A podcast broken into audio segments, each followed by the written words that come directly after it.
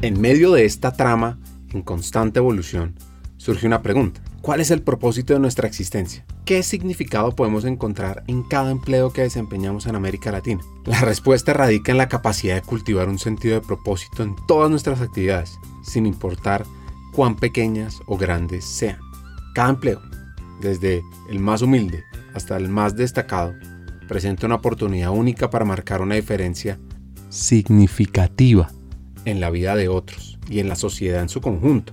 Cada interacción, cada proyecto, cada tarea tiene el potencial de generar un impacto positivo y trascendental, ya sea que trabajemos en el sector público, en el privado o en organizaciones sin fines de lucro.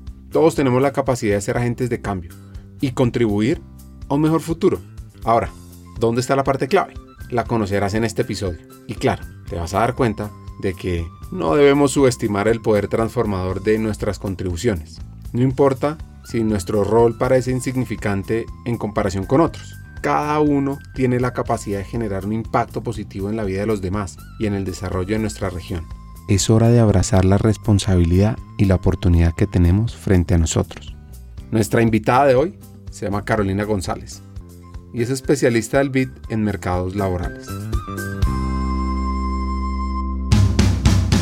Bienvenidos a Hackers del Talento, el podcast que busca cambiar el juego por lo humano. Creemos en una América Latina más competitiva, inclusiva, equitativa y próspera, donde las personas sean el centro del mundo laboral. Nos motiva el talento como el motor de cambio y por eso estamos aquí, para ser la fuente de inspiración, unión, colaboración, aprendizaje, debate y acción para la comunidad de people, de talento, de HR, a través de historias, reflexiones y conversaciones con CEOs, con líderes de talento humano pensadores y actores de cambio, te ofreceremos hacks para evolucionar como líder, como persona, sobre todo para potenciar tu empresa. Te invitamos a sumergirte en conversaciones profundas y significativas que te harán pensar, reflexionar y seguro te inspirarán a tomar acción. Únete a nosotros en este viaje para hackear el talento y juntos cambiemos el juego por lo humano, por un futuro más justo y próspero. La vida es como un laberinto fascinante, en el cual estamos inmersos y se despliega ante nosotros un sinfín de caminos impredecibles. Cada paso que damos nos lleva por senderos inexplorados, revelando horizontes desconocidos, desafiando nuestras expectativas.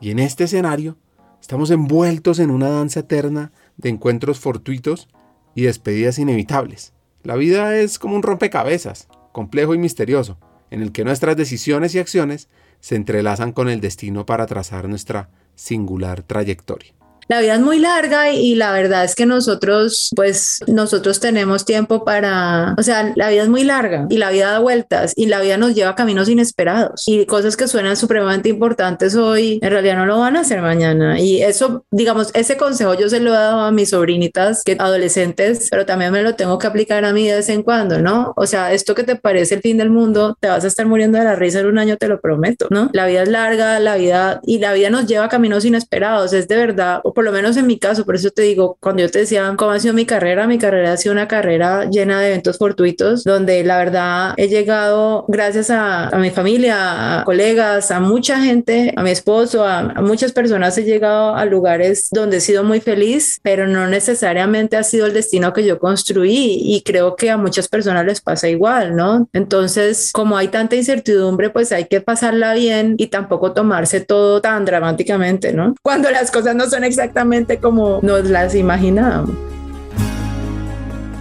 Uno de los puntos que menciona Carolina es la suerte de la cuna. Sí, repito este concepto, la suerte de la cuna, que determina la complejidad y los niveles de lucha en el futuro. Gracias, Ricardo. Pues mira, yo nací en un hogar lleno de amor y ahí empieza pues la lotería de la cuna, ¿no? La suerte que he tenido de nacer en un hogar así y además en un hogar en el que pues mis papás eran personas que me enseñaron siempre que la educación era supremamente importante. Solo me la enseñaron, sino que me lo demostraron con muchas decisiones que ellos tomaron, ¿no? Entonces yo, yo creo que eso creo que es una parte esencial de mi vida porque he aprendido bastante sobre cómo a veces la suerte de las personas o la trayectoria de las personas depende incluso de decisiones decisiones que ni siquiera uno mismo tomó. Es un ingeniero mecánico, él, era muy buen basquetbolista y jugaba básquet en el colegio un montón, era como un deportista de alto rendimiento muy competitivo y él cuenta que con más o menos cuando tenía 15 mm, años descubrió una pasión que era el cálculo integral. Yo, yo no sé si tú te acuerdas, pero cuando uno hace cálculo integral eso se vuelve como un rompecabezas y se vuelve como una cosa en la que uno tiene como que resolver un reto. Entonces él decía que él se encerraba a hacer integrales, integrales, integrales y se enamoró de las matemáticas y por eso pudo entrar a la Universidad del Valle. Él no venía de una familia de altos ingresos, era una familia de clase media, pues ahí como con un presupuesto estrecho y mm, como pudo entrar a la universidad, pues se volvió la primera persona en su familia que terminó la universidad. Y eso es importante porque creo que hace una gran diferencia. Yo, por ejemplo, comparo mi vida con la de mis primos, que son personas maravillosas y con vidas muy, muy realizados y muy bien, pero creo que a mí me tocó muchísimo más fácil que a ellos. El lado de mi mamá es diferente porque mi mamá, ahí el que dio el salto, digamos, fue mi abuelo materno, que era un hombre muy pobre, tenía una familia de muchos hermanos, un entorno familiar difícil y él estudió como, no sé cómo, la verdad, porque era muy complicado todo, contaduría, administración y de pronto pudo acceder a un puesto en el Estado, fue un funcionario público y él logró, digamos, su gran logro en la vida y algo que él decía siempre antes de morir era, yo tengo ocho hijos y todos ellos son profesionales. Y era como algo de, lo que él hablaba un montón. Y tenía toda la razón, claro, porque pues si tú ves los datos, el ingreso laboral de un profesional o de un profesional en esa época y todavía es gigantesco. Y algo muy interesante además de mi abuelo es que cuando él hablaba de esos ocho hijos se refería también a dos mujeres, incluyendo a mi mamá. Mi abuelo era una persona, digamos, muy avanzado en ese sentido porque, pues claro, en Cali, Colombia, en los años 60, en general en América Latina, pues era común que las mujeres no fueran a la universidad, ¿no? Pero mi mamá sí fue y eso nunca se discutió. Y mi mamá era una persona muy académica, estudió química, después fue profesora de la universidad y después se dedicó a la industria privada, donde fue gerente como de productos industriales. Y mi mamá tenía que, digamos, competir mucho en un ambiente supremamente masculinizado por un espacio. Ella es, digamos, el libro de texto de la mujer que rompe techos de cristal. Entonces, sí, yo crecí como en ese entorno, de un entorno donde la educación era muy importante, pero además el hecho de que las mujeres podíamos hacer cualquier cosa también, ¿no? Mi hermana alguna vez le decía, no, es que yo quiero ser azafata cuando grande. Mi mamá le decía, azafata no, piloto. Ahora es más de moda, pero yo crecí así, ¿ves? Entonces, como usted, usted estudia, usted que sea mujer, nunca se vaya a sentir menos por ser mujer. Y además en un ambiente también en el que de todas maneras había una serie de principios muy importantes sobre el respeto al otro, ¿no? Mis papás sabían que nosotros éramos educados, pero eso no nos hacía mejor que nadie. Simplemente teníamos más fortuna. Nosotros teníamos como en esa familia, tenemos y teníamos una conciencia muy clara de, de que lo que tenemos es un privilegio, pero no algo que nos permite sentirnos superior a los demás. Todo lo contrario, ¿no? Si tú te educas y tienes suerte, pues lo mejor es ayudar a los que no fueron tan afortunados. Ese mensaje siempre lo recibí y lo sigo recibiendo, ¿no? Y ojalá más personas que nos escuchen lo reciban. ¿Qué hacemos si tuvimos una educación de privilegio? ¿Qué hacemos para dejar un mejor futuro? Caro tuvo una infancia feliz, con su familia, con sus amigos, un buen colegio, en un lugar de contraste también en un ambiente, Ricardo, que era el de Cali de los años 90. Entonces yo vivía como en una pequeña burbuja azucarada, ¿no? En una ciudad tremendamente violenta. Cali llegó a ser la ciudad más violenta del hemisferio occidental mientras yo vivía allá, ¿no? Esa parte es, un contraste grande, ¿no? Que tenemos nosotros, ¿no? Gente de nuestra generación, los colombianos de nuestra generación. Y es que entre los telones estaban los secuestros, estaban las bombas, estaban los eventos que asociados a, los, a uno de los picos más importantes de la historia de Colombia. Yo eso lo recuerdo como con una sensación muy extraña porque por un lado me doy cuenta del reto que es sacar este país adelante y el compromiso que muchas personas tienen o tenemos, digamos, pero también esas historias de vida que te dan como una especie de perspectiva, ¿no? La violencia en Colombia, por lo menos como la vivía mi comunidad, tenía mucho que ver con el secuestro y así como tú veías el secuestro, también veías a las personas que luego perdonaban a sus secuestradores o trabajaban por la paz después de haber sido secuestrados. También hay un montón de historias inspiradoras de personas personas heroicas que yo admiro muchísimo y creo que han sido siempre una inspiración para mí. En el mundo de los contrastes se forjan los espíritus valientes que desafían las adversidades y construyen un futuro brillante, dice Helen Keller. En la década de los 90, en Latinoamérica, se experimentó un contexto lleno de contrastes y desafíos. Por un lado, Hubo avances significativos en la apertura democrática, el crecimiento económico, la estabilidad política en algunos países de la región. Pero, pero, pero, también existieron profundas desigualdades sociales, altos niveles de pobreza, la corrupción institucional que tanto nos duele y conflictos armados en varios lugares. Sí, o sea, hay como una especie de contraste interesante, ¿no? Has visto cuando hablan, por ejemplo, del septiembre 11 y que dicen la gente, ay, ese día Estados Unidos vio lo peor y lo mejor de la humanidad. Yo pienso que eso pasaba un montón en Colombia, ¿no? Tú veías el horror y la violencia, pero también veías a las comunidades que escuchaban a sus victimarios y las perdonaban, o este empresario que no solo perdonaba a sus secuestradores, sino que después le pagaba al abogado, ¿no? Porque había también una, una disposición de reconciliarse que además te invita a ponerte en el lugar del otro, que es algo que algunas personas son capaces de lograr y que yo admiro mucho, ¿no? Había ahí como una especie de esfuerzo por sanar y sanarse también implicaba muchas veces perdonar a los demás o al menos a entenderlos, no necesariamente perdonarlos, pero sí entenderlos.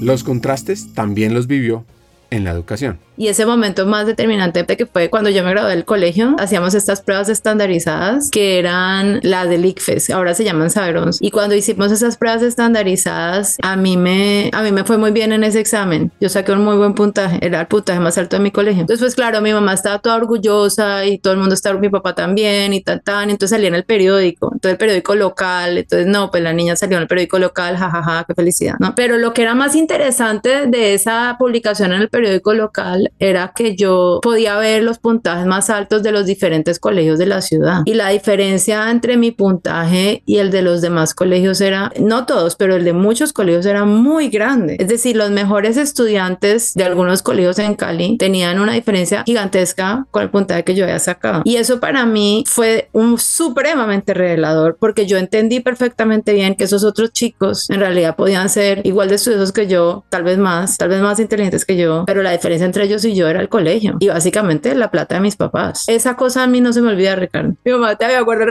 el periódico porque ya es así, pero yo sobre todo pienso en eso. Ese fue un momento determinante para entender la fortuna, la suerte, pero también la injusticia, la inequidad y la, y, la, y creo que, que uno tiene que tratar de devolver, recompartir la suerte con los demás.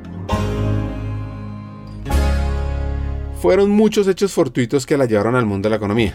Como dice David y Ricardo, el progreso económico no se logra empujando el interés propio, sino promoviendo el interés mutuo. Ah, un contexto. Ricardo fue un economista inglés reconocido por su teoría de las ventajas comparativas en el comercio internacional, y esta frase lo que enfatiza es que el progreso económico se alcanza al buscar el beneficio mutuo, la cooperación en lugar de perseguir solo los intereses individuales. Bueno, volviendo a Carolina, no, pues mira, yo la verdad, mi carrera, hay personas que eligen, que tienen como una, un sueño, ¿no? Como Shakira. Yo a los ocho años quería ser cantante y me volví cantante. Yo soy todo lo contrario. Hay un montón de hechos fortuitos que me trajeron a donde yo estaba, Ricardo. Lo que pasa es que me ha ido bien y lo he disfrutado, pero yo llegué a mi carrera porque sí. O sea, mira, cuando yo me gradué del colegio, yo no sabía qué estudiar. A mí me gustaba un montón la literatura, pero también como que me gustaban las ciencias sociales. Entonces yo entré a un programa que tenía la Universidad de los Andes que se llamaba estudios generales, que era para, o creo que ahora se llama estudios dirigidos, que era para desubicados, gente que no sabe qué hacer. Y ahí tomé muchas materias de literatura, tomé muchas materias de economía, tomé muchas materias de, también tomé algo de antropología y al final me fui decantando por economía, un poco como porque notaba que era donde había tal vez en ese momento más coincidencia entre mis intereses, pero también por descartar rápido porque esa universidad era muy cara y había que graduarse rápido. No sé si te acuerdas que en el 99 una crisis económica muy grande y eso golpeó mucho el patrimonio de mi familia. Entonces había que graduarse rápido porque esa universidad era muy cara. Y después me enamoré de la profesión, pero me enamoré como por ahí en quinto semestre. Entendí mucho el valor que tiene esa disciplina para um, aplicar con rigor y con rigor lógico y también estadístico y datos, respuestas a preguntas fundamentales para la gente, para el bienestar social, para el bienestar económico. Yo creo que la economía hace eso muy, no sé si lo hace bien, pero lo intenta y eso es importante tratar de dar estructura a preguntas importantes como cómo acabar la pobreza y hacerlo como con cierta disciplina teórica y, empírica. Y yo estoy muy orgullosa de eso. A pesar de que no siempre los economistas lo hacemos bien, creo que la economía es en ese sentido una disciplina muy chévere. Y entonces, pero eso lo descubrí, digamos, al final en un programa que era muy interesante, el, de economía en las universidades de los Andes era muy interesante, en particular mis compañeros eran muy buenos, mis profesores también, y también hice grandes amigos, ahí conocí a mi esposo, la pasé feliz, y mi esposo también es economista. Y después de eso, eh, ya como que tenía muy claramente la visión de trabajar en el servicio público, en temas de política pública, que era algo que además pasaba mucho entre los egresados de la economía en ese entonces, de la Facultad de los Andes de Economía en ese entonces. Entonces empecé a trabajar en el gobierno y mm, trabajé un tiempo en el gobierno de Bogotá. La motivación de servir a los demás puede ser por compasión, por propósito, o gratitud, reciprocidad, por los valores y creencias que le enseñaron a los papás en la casa, crecimiento personal, generar un cambio positivo, o también por un profesor. Sí, entonces mira, la verdad fue una cosa un poco como también fortuita, ¿no? Llamaban tanto la atención los trabajos que habían tenido mis papás, creo que fue también un, como un comportamiento de manada, había personas que habían estado en el sector privado, en el sector público, perdón, que eran, habían sido egresados de mi universidad. Y tuve también un profesor que olvidé mencionar, que era profesor de Historia del Pensamiento Económico, súper bonita esa clase, donde también yo di clase, fui, fue monitora de él y él estaba en el, en el gobierno, entonces básicamente me dijo que me fuera a trabajar con él en un proyecto que estaba en ese momento iniciando Bogotá, que era como de modernización del Estado, modernización de la administración del Estado. Fue súper chévere ese trabajo. Creo que me llevé como unos grandes aprendizajes y en ese trabajo además yo aprendí bastante mm, sobre el poder del cambio que tiene la administración pública cuando las planetas se alinean. No siempre se puede, pero el proyecto fue bastante interesante. Nosotros en ese proyecto pudimos hacer cosas chéveres incluso a nivel tributario, ¿no? De los impuestos de Bogotá. Entonces sí, fue un poco como por un comportamiento de manada y también por un profesor que me invitó, ¿no? A trabajar con él y que estaba trabajando en ese momento en el gobierno.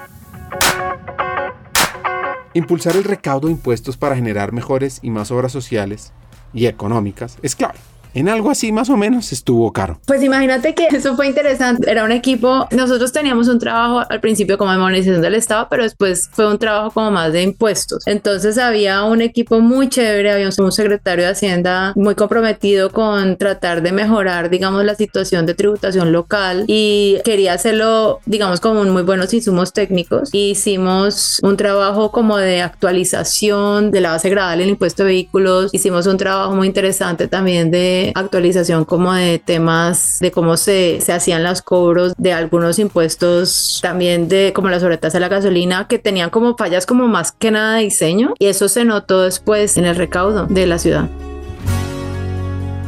Estando en el Ministerio de Hacienda, aplicó a una maestría de economía aplicada en Estados Unidos. Fue becada por Fulbright junto a su esposo.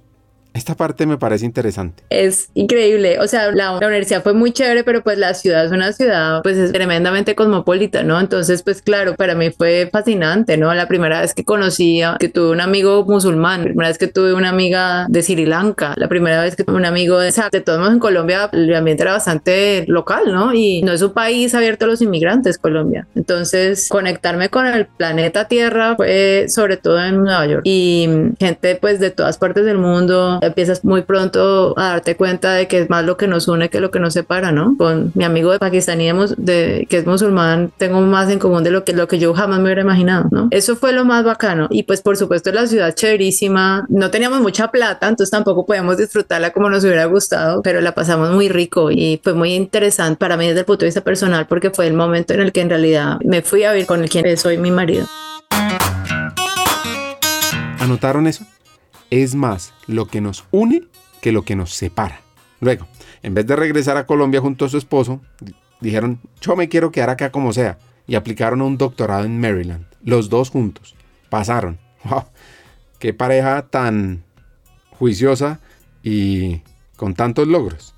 Ahora, ¿cómo fue ese enfoque ¿Cómo fue su investigación en el doctorado? O sea, hicimos el, doctorado fue en economía. Yo, mi tesis fue sobre todo en temas de migración y desarrollo rural. estudié mucho temas de cómo algún un flujo migratorio afecta la oferta laboral y eso puede afectar los salarios o no, dependiendo de otras variables de ajuste que hagan, hayan en la economía. Entonces, suponte que tú tienes un choque migratorio, llega un montón de gente o sale un montón de gente de un país. Eso en principio afecta la oferta laboral y tiene que afectar los salarios, pero a veces no lo hace y a veces no lo hace es porque el país, la economía logra absorber ese choque transformando temas tecnológicos. Entonces, si por ejemplo la gente deja de producir bienes muy tecnificados y empieza a producir bienes más intensivos en mano de obra, entonces hay más trabajo y eso hace que la economía pueda ajustarse al choque con los salarios existentes. Creo que esto que te acabo de decir está muy enredado. Si por ejemplo tú tienes eh, migrantes que llegan de Venezuela a Colombia y mm, de otro país o salen de otro país, no necesariamente tiene que afectar los salarios porque la economía puede recibirlos y absorberlos dando empleo en áreas en las que antes no existían personas dispuestas a trabajar o dando empleo o más bien generando nuevos empleos gracias a que ellos consumen cosas que antes no se consumían.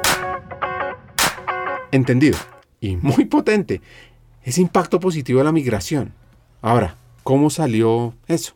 Pues salió muy bien, digamos, muchas decisiones que uno toma son muy personales, ¿no? Yo de verdad hice esa tesis inspirada por los migrantes, por lo que yo veía en, Estados Unidos, ¿no? Gente que hace tremendos sacrificios y toma grandes riesgos enormes por el bien de los suyos allá lejos, ¿no? Entonces era bonito porque es un área en la, la investigación de la economía que estaba en ese momento descubriendo cosas nuevas. Y sabes una cosa que pasó con esa tesis, yo, hay algo en la economía, Ricardo, que yo aprendí recientemente, pero no la vi en el momento en que yo estaba haciendo la tesis y es que el tema migratorio es un tema, digamos, sensible desde el punto de vista político, pero hay un montón de evidencia que puede informar las decisiones de política que se toman al respecto. Y esas decisiones, esa información era relativamente nueva en el mundo porque había avances computacionales más o menos nuevos que habían permitido a la economía desarrollar nuevas maneras para identificar efectos de choques como un choque migratorio. La verdad es que la parte más empírica y más de datos de la economía laboral se empezó a desarrollar como en los años 90,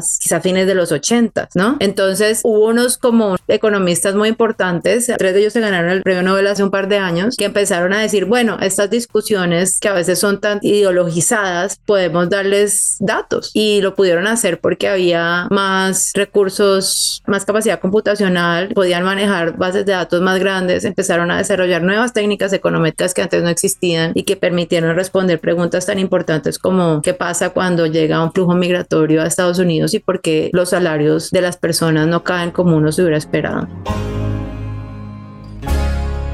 Imagínense que Caro se empieza a enamorar, se enamora del mundo del trabajo y la pregunta es, ¿fue a primera vista? ¿Fue ahí mismo? ¿O cómo sucedió? Sí, me empecé a enamorar del mundo del trabajo, pero la verdad no estaba tan enamorada del mundo del trabajo como me enamoré después. Tenía en ese momento una mm, tensión muy grande de, o sea, yo en ese momento cuando yo me gradué de la universidad, yo me iba a ir a vivir a Brasil porque mi esposo tenía un trabajo allá y yo tenía pues también la oportunidad de pronto de, dar clases en la universidad, la que fue la Universidad de Sao Paulo. Entonces, cuando yo me gradué del doctorado, pues ese era el plan, ¿cierto? Pero no teníamos plata, mi esposo ni yo, porque llevábamos pues mucho tiempo estudiando, todo el tiempo, o sea, llevamos un montón de años, la maestría más el doctorado, era muchos años sin tener un sueldo decente en esa familia, ¿no? Entonces yo necesitaba plata. Y yo básicamente me llamaron, había una persona de la universidad que trabajaba en el BID y mm, pasó mi hoja de vida y me llamaron un día unas personas que son hoy en día mis colegas, mis amigos, pero que en ese momento eran desconocidos y me dijeron, necesitamos que nos ayude con un proyecto, una consultoría de tres meses, algo urgente y era en, era en la división de mercados laborales del BID, que donde sigo trabajando desde ese entonces. En ese momento me contrataron para una consultoría de tres meses y ahora soy un funcionario que lleva 11 años trabajando en el banco. Una confesión, o más bien, un par de confesiones. Lo que te digo con toda sinceridad, y eso se los he contado muchas veces cuando ellos me llamaron, me preguntaron, sí, sí, el tema del mercado laboral, y yo como que sí, sí, me apasiona. Ya me había casado, me casé en la mitad del doctorado, sí. Ya llevo un montón de tiempo viviendo con mi esposo y me acuerdo que ya lleva tanto tiempo viviendo con mi esposo que cuando llamé a mi mamá a contarle que me casaba, ella me dijo, ah, bueno, bueno, ahora la llamo que estoy en la peluquería. O sea, ya ni siquiera fue noticia. La verdadera noticia fue cuando tuvimos hijos, pero no, el matrimonio ya estaba como por sentado un poco. Al principio trabajó desde la distancia por proyectos como consultora, en temas por ejemplo de empleo juvenil. Eso sí, escuchen esta parte de una herramienta que le ha servido.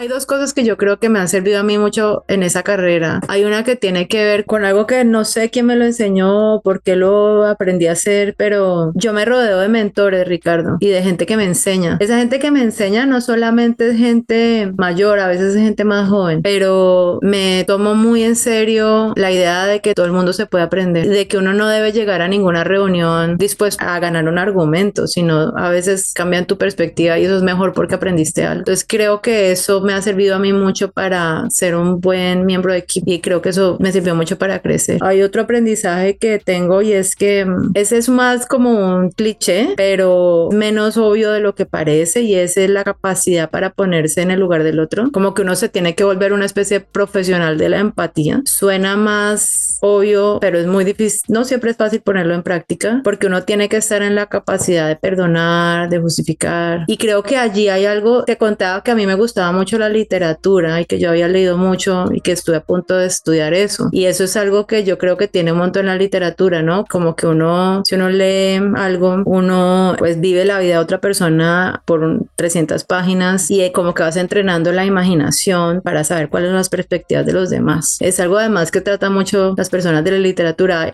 yo, por ejemplo, tengo un, como una lectura favorita que es como un, es un poema de Jorge Luis Borges. Yo no sé si lo has leído o esto es medio famoso, pero bueno, que se llama Los Justos y es un poema que habla de mm, gente que, pues un poema súper bonito porque dice como la gente que habla de una numeración de personas, ¿no? Una persona que cultiva un jardín, una persona que le gusta la música, una persona que juega ajedrez, en fin. Pero hay una parte en la que dice que también habla de las personas que justifican el mal que les han hecho o que prefieren que los otros tengan la razón. Y dice que esas son las personas que se ignoran pero que salvan el mundo. Yo creo que eso es un muy buen mensaje ¿me entiendes? A veces es bueno que los otros tengan la razón y a veces hay que justificar o entender el mal que otros a veces no te los hacen a propósito, pero si uno vive con eso desde el punto de vista profesional y personal es mucho mejor, ¿no? Es más fácil. Fluye más el agua. Les voy a leer un poema que les confieso no lo conocía y es fascinante. Dice así. Un hombre que cultiva su jardín como quería Voltaire, el que agradece que en la tierra haya música el que descubre con placer una etimología, dos empleados que en un café del sur juegan un silencioso ajedrez, el ceramista que premedita un color y una forma, un tipógrafo que compone bien esta página, que tal vez no le agrada, una mujer y un hombre que leen los tercetos finales de cierto canto, el que acaricia un animal dormido, el que justifica o quiere justificar un mal que le han hecho, el que agradece que en la tierra haya Stevenson, el que prefiere que los otros tengan razón, esas personas que se ignoran están salvando el mundo. Y ahora entendamos en qué está. Sí, mira, nosotros, o sea, la división en la que yo trabajo hace un trabajo de, digamos que el objetivo de la división es pues un banco de desarrollo, entonces tratamos de promover el acceso a empleos de calidad en América Latina. Esa es la idea, ¿no? Ese es el norte. Y creo que lo que a mí más me ha impactado, porque llegué ahí un poco de una manera, ah, llegué ahí de manera fortuita, como te contaba, pero me ha impactado mucho darme cuenta de lo importante que es este tema. Es medio obvio para muchos, pero no lo era para mí, porque tú con el mercado laboral, em, pues no solamente asignas ingresos laborales, sino que también asignas identidad, dignidad, propósito de vida. La gente a través del empleo se relaciona con el mundo y también asignas una participación en el contrato social, en la seguridad social, en el acceso al sistema que me protege cuando me enfermo o el sistema que me protege en la vejez, ¿no? Que es el de pensión. Entonces, ese elemento fundamental de la política social y de la política económica de un país tiene muchos falla, falla bastante en la región y creo que es un problema propósito muy chévere tratar de acompañar a las personas que tratan de sacarlo adelante. A mí en, en mi trabajo, digamos, una de las cosas que más me gusta es relacionarme con los servidores públicos que están en la trinchera tratando de sacar estos problemas adelante y saber que los podemos acompañar en el banco, ¿no? Esos servidores públicos pueden ser técnicos que trabajan allí tratando de mover reformas o tratando de mejorar programas de empleo de calidad y es un privilegio poder acompañarles. Un trabajo de Esther Duflo, economista francesa y ganadora del Premio Nobel de Economía en el 2019, ha dejado importantes aprendizajes en el mundo del desarrollo. Y es que Esther, con sus investigaciones y su enfoque innovador, ha contribuido a que podamos entender o comprender mejor la pobreza y las políticas efectivas para combatirla, desde la importancia del empleo como motor de desarrollo, o las políticas que mejoran la calidad del empleo, o el porqué la necesidad de acelerar el empoderamiento de las mujeres, y sobre todo cómo combatir la pobreza multidimensional. Hay una investigación que recuerdo con especial cariño y atención por, una investigación que hizo Esther Duplo, el esposo de Abhijit Banerjee, que se ganaron el premio Nobel hace unos años, no sé si te acuerdas, sobre lo que hace que la gente mm, pertenezca a la clase media. ¿Cuál es la diferencia entre la gente pobre y la diferencia de clase media? Y se empezaron a entender cuál es la diferencia de eso, haciendo encuestas sobre patrones de consumo y de inversión y de tiempo en muchos países en desarrollo en todo el mundo. Y al final la gran diferencia era que las personas de clase media tienen un empleo estable. Eso es lo más clase media del mundo. Eso es lo que más obviamente te saca a ti de la pobreza porque tú tienes toda la tranquilidad del mundo. Hagamos una pausa.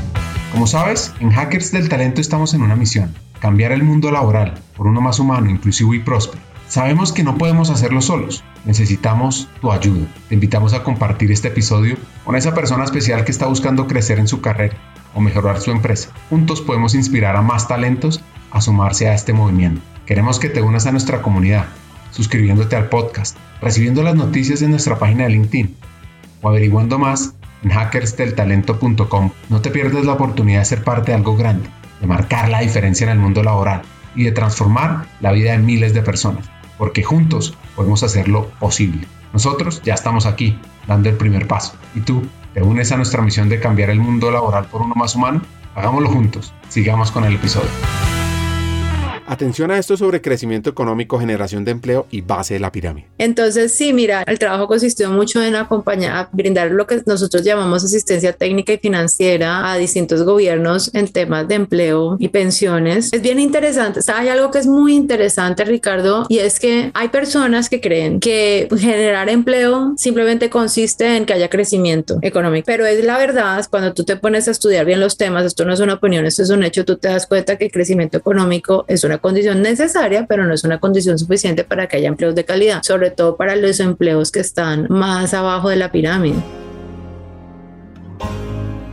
Entendámoslo a profundidad. O sea, imagínate que tú tienes, tu país crece y hay más actividad económica y hay más negocio y hay más volumen, ¿sí? Hay más volumen de negocio. Entonces el PIB crece y todos estamos contentos. Eso no necesariamente se traduce en que haya más empleo de calidad. El empleo de calidad necesita, no basta que haya más volumen de negocio, tú también necesitas otra serie de políticas que permitan que ese crecimiento en la riqueza se traduzca en más empleos de calidad para más personas. Y esa segunda parte de la torta, esa segunda parte de la receta, no necesariamente se le presta la atención que merece, ¿ves? Porque ya para decir, bueno, ¿qué tenemos que hacer para que ahora que hay más volumen de negocio y hay más riqueza, esta riqueza se distribuya en empleos de calidad para las personas más vulnerables de Colombia o de América Latina o de Perú o de Chile? Tú necesitas tener otra serie de políticas y necesitas mirar muy bien cómo son las normas laborales, necesitas mirar cómo son las normas de la seguridad social y necesitas tratar también de acercar a las personas que están más lejos del mercado de trabajo a los empleos de calidad. Y esos instrumentos son los que trata de apoyar más fuertemente la división en la que yo trabajo. Tenemos una tarea, tenemos este pendiente. Claro, y la verdad es que desde el punto de vista del sector público, si tú, por ejemplo, ves las instituciones que deciden la regulación laboral o que promocionan el empleo de calidad, que son como las instituciones como los ministerios del trabajo, los institutos públicos de formación, como el SENAI o el SENA en Colombia o el SENA en Brasil o Infotep, bueno, todos los países de América Latina tienen uno. Son instituciones que tienen retos grandes, pero a veces, en muchos casos también, no en todos, pero también retos grandes y presupuestos chicos, ¿no? Y yo creo que hay algo asociado a ese fenómeno fenómeno y es que creo que tiene que ver también con la historia, ¿no? En muchos casos estas instituciones nacieron para temas más asociados al diálogo social, a la negociación colectiva con los sindicatos, pero también tiene que ver con el hecho de que dentro de la historia del desarrollo económico, nosotros en América Latina somos como, estamos medio en la clase media, ¿no? Estamos como saliendo de la pobreza, pero aún tenemos que como crecer, ¿no? Somos como adolescentes. Entonces, los países muy pobres se tienen que enfocar en eso. Entonces, se enfocan en alfabetizar, dar salud básica, dar educación primaria o secundaria. Y esa es la política social y esa es la política importante, dar asistencia social, dar subsidios a la gente para que tenga algo que comer. Después de que tú más o menos transitas hacia un poquito más un, un mundo donde ya has superado más la pobreza, entonces empiezas a tener otro tipo de conversación y te empiezas a dar cuenta que la política social también tiene que ver con que la gente tenga su propio empleo y que tenga sus ingresos autónomos y que tenga la capacidad para lo que te decía hace un rato, ¿no? Yo soy un empleo, no solamente tengo eso, soy parte de un contrato social, soy, pago impuestos, tengo una identidad, tengo una contribución al mundo, soy un ciudadano que es un, soy un médico, soy un soldador, soy un enfermero y además soy dueño de mi propio destino porque tengo un salario y puedo hacer planes para mi futuro y para mis hijos. Esa segunda parte, esa política de empleo, esa política laboral, esa política que genera empleos de calidad, es una política que no tiene instituciones tan sólidas todavía en América Latina como si las tiene, por ejemplo, Europa o incluso Estados Unidos. Entonces creo que nos falta hacer esa tarea. ¿Cómo se trabaja en un mundo laboral con tanta, tanta, tanta informalidad? En América Latina la informalidad es muy alta. Hay como dos tipos de países en América Latina. Hay unos países, haz de cuenta, como Perú, Bolivia, Centroamérica, la mayoría de los países de Centroamérica, a excepción de Costa Rica, México, que tienen muy alta informalidad y muy bajo desempleo. Entonces son países donde tú accedes rápidamente a un empleo, pero el empleo con una alta probabilidad es informal. O sea, es como hay mucho empleo, pero de baja calidad. Y luego hay otro tipo de país que es como Uruguay, Argentina y también Costa Rica, podría estar allí, donde hay menos informalidad, las tasas de informalidad son más bajas, pero el desempleo es un poquito más alto, porque claro, las personas están más tiempo buscando empleo, pero pues cuando lo encuentran es menos informal. De todas maneras, sí, pero incluso en esos países que te digo, pues las tasas de informalidad son más bajas, pero no necesariamente son muy bajas, hay mucha informalidad, igual en 30% puede ser, ¿no? En un país como, como estos que te menciono. Y pues la informalidad es muy complicado porque la informalidad, en últimas, ¿qué es lo que tú estás diciendo? La informalidad se mide como si yo estoy cotizando al sistema de seguridad social. El sistema de seguridad social es un sistema que se diseñó como un esquema solidario en el que nos vamos a proteger todos ante riesgos que tenemos los trabajadores. Hay una cita muy chévere del de, el canciller von Bismarck, fue el, como el padre de la seguridad social en Alemania el siglo XIX y él decía que al final cuando tú miras a qué le teme un trabajador, trabajo le teme a tres cosas. Le teme a enfermarse y no poder trabajar porque está enfermo, le teme a perder su trabajo, por supuesto, y le teme a estar tan viejo que no puede ya trabajar. Y esos tres riesgos el de salud, el de desempleo y el de pobreza en la vejez, son los tres riesgos que son los tres pilares de los sistemas de seguridad social en toda América Latina ¿no? y en, el mundo. Entonces, es un sistema que, en el que estamos tratando de protegernos entre sí, hoy por, por mí, mañana por ti, teóricamente es un contrato social, ¿no? Cuando tú sacas a la mitad, 80%, 70%, dependiendo del país, de la población de ese contrato social, pues básicamente estás diciendo, sálvese quien pueda, usted verá qué hace y estamos perdiendo un elemento fundamental de la ciudadanía y de la construcción de sociedad, ¿no? Entonces, es muy grave que haya tanta informalidad en América Latina. Sí, te lo pongo para resumir mi punto. Y la pregunta obvia es, ¿cómo lo resolvemos? La verdad es que yo creo que esa pregunta que tú me estás haciendo es una pregunta que se resuelve con tiempo y calma, pero lo que te voy a decir es, idealmente tú balanceas, es un balance entre la generación de empleo y la protección a los trabajadores. Ambas cosas son muy importantes, Ricardo. Y entonces, como pasa tanto en tantos temas económicos, nos enfrentamos a una disyuntiva, ¿no? Hay que escoger un sano equilibrio, pero esa discusión, ese sano equilibrio, idealmente se elige con información, con datos, entendiendo la estructura de cada mercado laboral, entendiendo las capacidades del Estado de hacer cumplir las leyes y también la estructura productiva. Si tú tienes una economía con muchas empresas pequeñas, es distinto cuando tienes una economía con muchas empresas grandes, desde todo punto de vista. Entonces, pero idealmente uno tiene un equilibrio donde uno tiene protección laboral y también tiene un espacio para la generación de empleo y el crecimiento empresarial. Les quiero dar un mensaje y es que en cada empleo de América Latina hay una increíble oportunidad para cultivar un sentido de propósito, marcar una diferencia significativa. Cada tarea, sin importar cuán pequeña o grande, puede transformar vidas y superar la pobreza. Como arrancamos el episodio, diciendo que ya sea en el sector que trabajemos, podemos generar un cambio. Y tú que nos estás escuchando, que estás en talento, que eres un líder de una compañía, que estás empezando a trabajar, te quiero hacer una invitación a que valores tus contribuciones, porque al final es un motor que impulsa transformación, que te llena de satisfacción personal y donde juntos, con un enfoque proactivo y una actitud positiva, podemos construir un futuro mejor, lleno de oportunidades para todos en América Latina.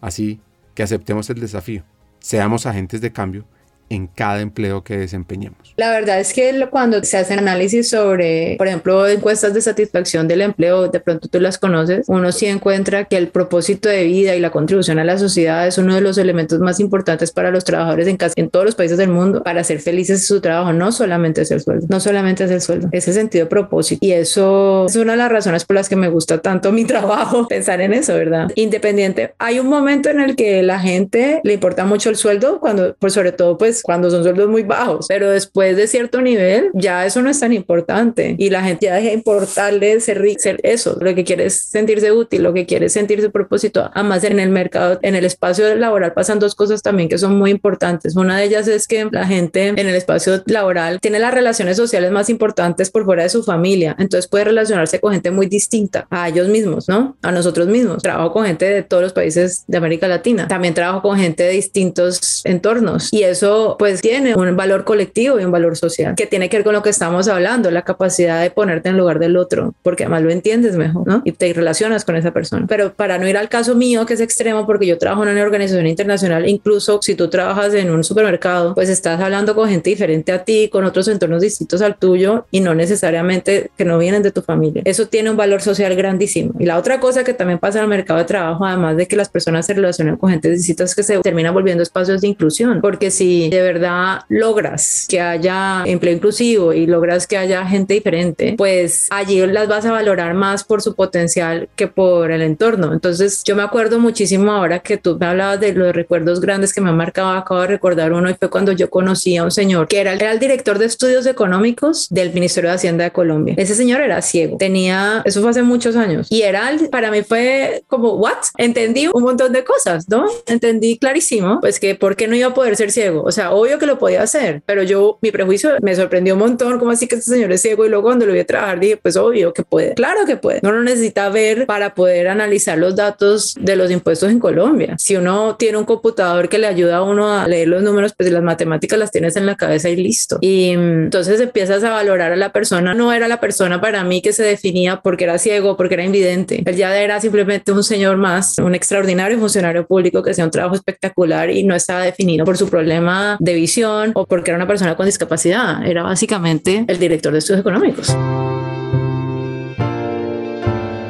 Cambiando un poco de tema, ¿cómo está viendo el futuro del trabajo y sobre todo, ahora que leemos en tantos lados que se van a destruir muchos empleos. Un par de años en MIT hicieron como una fuerza de élite, task force, como le llaman en Estados Unidos, a un equipo para analizar, para responder tu pregunta. Y creo que es importante darte este background porque, este contexto, porque pues obviamente estamos hablando de una de las instituciones que tiene más acceso a la transformación tecnológica y ellos estaban analizando el impacto de la tecnología sobre el empleo en Estados Unidos. También es importante eso porque pues el empleo en Estados Unidos es el país donde probablemente existen los mejores datos para responder las preguntas sobre el mercado laboral. Es Estados Unidos, un país con los mejores datos, con las mayores tasas de adopción tecnológica y en la universidad donde en realidad pueden entender muy bien hacia dónde están las tendencias en temas de transformación tecnológica. Ellos, cuando tú lees lo que dice este equipo, ellos dicen que no se confirma, digamos, una visión distópica de los robots llevando al desempleo masivo. Ellos dicen que cuando ven los datos de cómo la transformación de las tecnologías están afectando al mercado de trabajo, hay como un rezago, porque la, si bien la innovación en tecnología es muy acelerada y muy rápida, el proceso que toma la comunicación, la comercialización, la adaptación, convertir esta tecnología en un caso de negocio, regularla y que eventualmente se adopte masivamente puede tardar mucho tiempo, puede tardar décadas. Entonces ellos, por ejemplo, decían, en este momento nosotros vemos más impactos más grandes de, por ejemplo, tecnologías que sucedieron, que ya son viejas, como los celulares, que los de los robots y la inteligencia artificial. Eso es lo primero. O sea, ahora bien, eso lo escribieron, no sé si cambiarían de opinión ahora que salió ChatGPT, pero yo lo dudo porque creo creo que el problema de fondo sigue siendo que hay un proceso de adopción tecnológica que se demora, ¿sí? Y lo otro que ellos dicen es que a ellos no les preocupa tanto la pérdida de empleos como el efecto distributivo, o sea, quién gana y quién va a perder, porque el, eh, finalmente, pues cuando hay una transformación tecnológica, pues hay unos trabajadores que pierden sus empleos, hay otros trabajadores que cuyos empleos se transforman y hay otros que ganan. Y podría llegar a suceder que esas ganancias de la transformación tecnológica las tengan más algunas personas muy ricas y la gente como de la clase de las ocupaciones más rutinarias que pueden automatizarse más rápidamente pierdan porque la demanda cae y sus salarios bajan. Entonces, el punto de fondo de ellos es que uno tiene tiempo, tiene cierto tiempo para preparar las instituciones del mercado de trabajo para evitar esos problemas de desigualdad, que la tecnología grave la desigualdad. Hay algo de tiempo, pero pues las instituciones tienen que estar listas y eso no es nada trivial porque tú necesitas, por ejemplo, pensar en nuevas formas de que la gente se eduque, no, no para educarse a los 20 años cuando sale de la universidad, sino que siga formándose a lo largo de la vida y también que haya nuevas formas, por ejemplo, de seguridad social, como las, lo que mencionamos hace un rato, que las personas, independientemente del trabajo que tengan, puedan estar afiliadas a un sistema que los proteja ante riesgos como el desempleo y la pobreza en la vejez. Entonces, el futuro del trabajo en realidad, como yo lo veo, Ricardo, es que a mí la pregunta sobre la bola de cristal me preocupa porque, primero porque los datos son difíciles de construir. Decir, uy, se van a desaparecer el 50% de las ocupaciones, esos datos en realidad no son, tan, no son fáciles de construir ni siquiera en MIT en Estados Unidos. Mucho, imagínate en los países de América Latina. Pero la otra cosa por la que a mí me gusta pensar en estos términos es porque nosotros también tenemos que entender que las sociedades también son dueñas de su propio destino y que las sociedades pueden prepararse. Yo te digo, nosotros no tenemos que quedarnos con los brazos cruzados esperando a que los robots nos roben el trabajo. Nosotros podemos hacer algo al respecto y construir nuestro propio destino. Y eso implica algo muy obvio, la receta menos original de todas, pero la que siempre es muy contundente, educación. Y también implica, por supuesto, pensar muy seriamente lo que pasa con los sistemas de seguridad social, por algo que mencionábamos hace un rato, y es que el futuro del trabajo no solamente es un futuro donde hay más tecnología, sino un futuro donde hay una población más envejecida. Y eso sí, sin lugar a dudas, va a suceder, ¿verdad? Entonces, la manera como nosotros enfrentemos también esos retos del futuro, como el envejecimiento poblacional, es bien importante y no se debe perder de vista.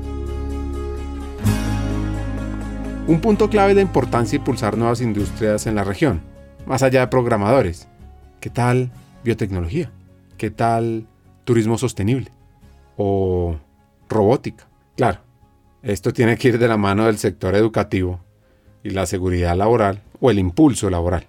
Eso que tú estás diciendo es súper importante, Ricardo, porque digamos, el problema de esta visión distópica de los robots que nos llevan al robocalipsis donde estamos desempleados es que nosotros también empezamos a tenerle miedo a la tecnología. Y como le empezamos a tener miedo a la tecnología, también la estigmatizamos y no la aceptamos y no la aprovechamos. Y la tecnología es muy importante porque la tecnología nos puede permitir resolver problemas gravísimos como el cambio climático y, y la pobreza, si la usamos bien. Entonces, yo creo que hay que separar dos tipos de problema. Uno, que es el problema de las dificultades para adoptar tecnología y la segunda es si esa tecnología va a generar empleos distributivos en el mercado de trabajo. Y la primera, que es la que tú estás señalando, sin duda hay, que atenderla. Yo además pienso que, y hablando de lo que tú decías de oportunidades, por ejemplo, que traen el turismo ecológico, otras industrias que no se han sido suficientemente explotadas en muchos países de la región, estas apuestas como de crecimiento, de transformación productiva en la que hay cambios, en la que nosotros aprovechamos cambios estructurales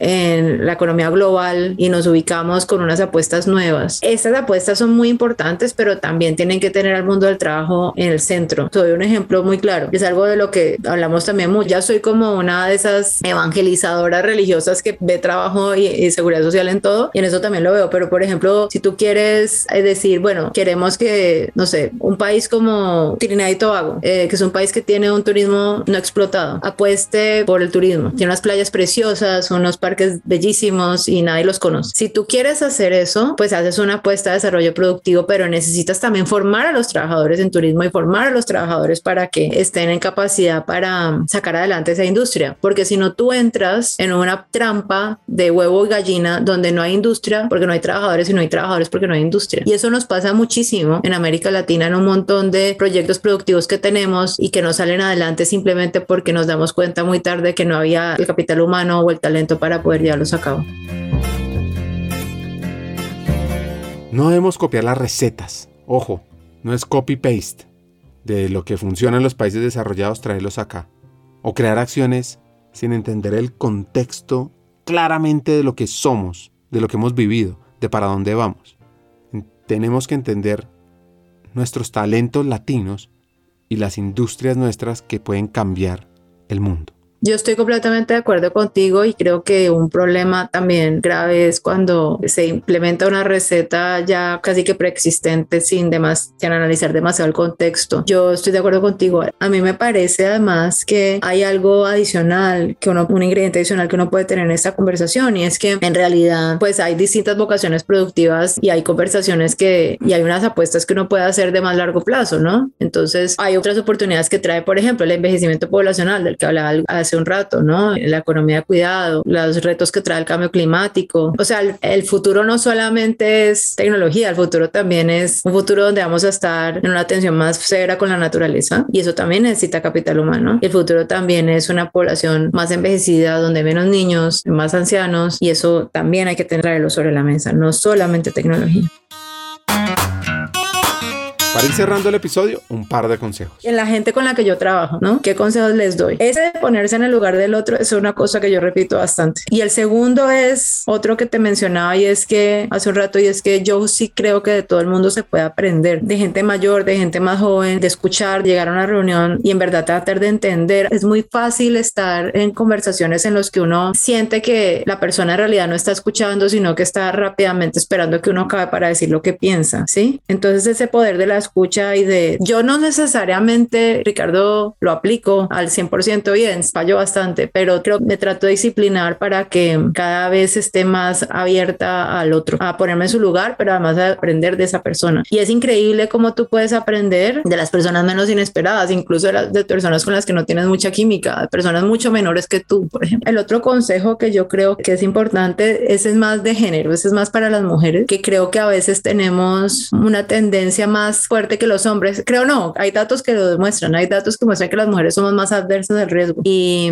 subestimamos más nuestras habilidades en el mundo del trabajo. Entonces tenemos más tendencia a tomar decisiones basadas en el miedo. Por ejemplo, cuando por el tema del, cuando hice el doctorado en economía, yo creo que a mí me ayudó mucho que mi esposo estaba allí y que me dijo que ayudó a confiar en mí, pero muchas economistas como yo o personas talentosas que conozco tienden a creer que un doctorado es demasiado para ellas a pesar de que en realidad no lo es y creo que dudan más de sí mismas que los hombres. Entonces sí creo que ese es un tema en el que yo soy bastante vehemente, ¿no? Mira, o sea, tampoco creas que creen mucho en ti, ¿no? Y si te aceptan en un doctorado o te ofrecen un trabajo súper bueno o crees que te están dando un montón de responsabilidades, pues por algo será. Darles el beneficio de la duda a los que te escogieron en ese trabajo, en ese doctorado o te dieron esa beca, porque ahí le está regalando nada a nadie y debe ser que eres mejor de lo que tú crees. Seguramente eres mejor de lo que tú crees, ¿no? Ahora, de los consejos que yo he recibido, la semana pasada, o sea, ya mis años, sí que pasaron muchas cosas recientemente. En el último mes, Ricardo, en el último año, por alguna razón, no en la última semana pasada, pero creo que en el último año